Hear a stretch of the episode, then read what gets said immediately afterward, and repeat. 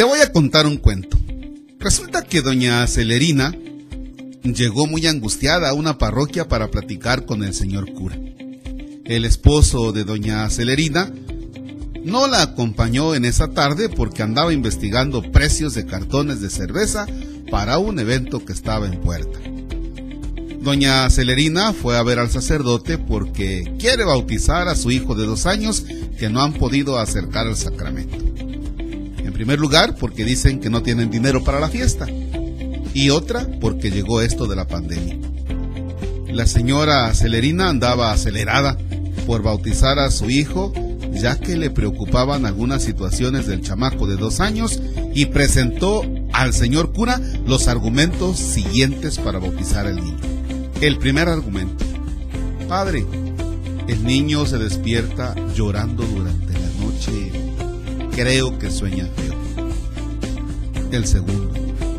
Padre, el niño se enferma mucho. Bautícelo, por favor. Tercero. ¿Sabe qué, padre?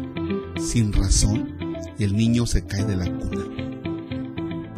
Lo que doña Celerina no contó es que ella y su esposo, que se llama Fecundo, tienen pleitos constantes y el niño, aunque tiene dos años, es testigo de las peleas diarias. Tampoco contó que por andar metida en el celular, en ocasiones tiene al niño sin suéter aunque esté haciendo mucho frío. Y por lo mismo que a Celerina se la pasa en el celular, el chamaco se le sale de la cuna y se cae el sacerdote de la parroquia, que es buena persona y de gran corazón, le dijo a la preocupada mamá que le bautizaría al niño y que por la pandemia deberán tomar las pláticas por Zoom, cosa que doña Celerina domina muy bien porque ayuda a sus otros cinco hijos en las clases de primaria y el único que no le entra a eso de la tecnología es don Fecundo. Al recibir las pláticas que según los papás y padrinos solo serían un requisito, resultó que, ahora como son por Zoom, estaba el catequista, los papás y padrinos únicamente. Tuvieron que estar más al tiro porque el catequista estaba bien preparado y los trajo a raya durante los días en que les dio la preparación. Por fin los papás y padrinos hicieron conciencia que bautizar al niño Alejandrito no es por las razones que doña Celerina fue a contar al señor cura. Ahora saben que deben formar bien en la fe al niño Alejandrito y a los otros cinco chamacos que tienen para que sean santos. Estaban tan atentos al bautizo que no pelaban para nada a los fotógrafos.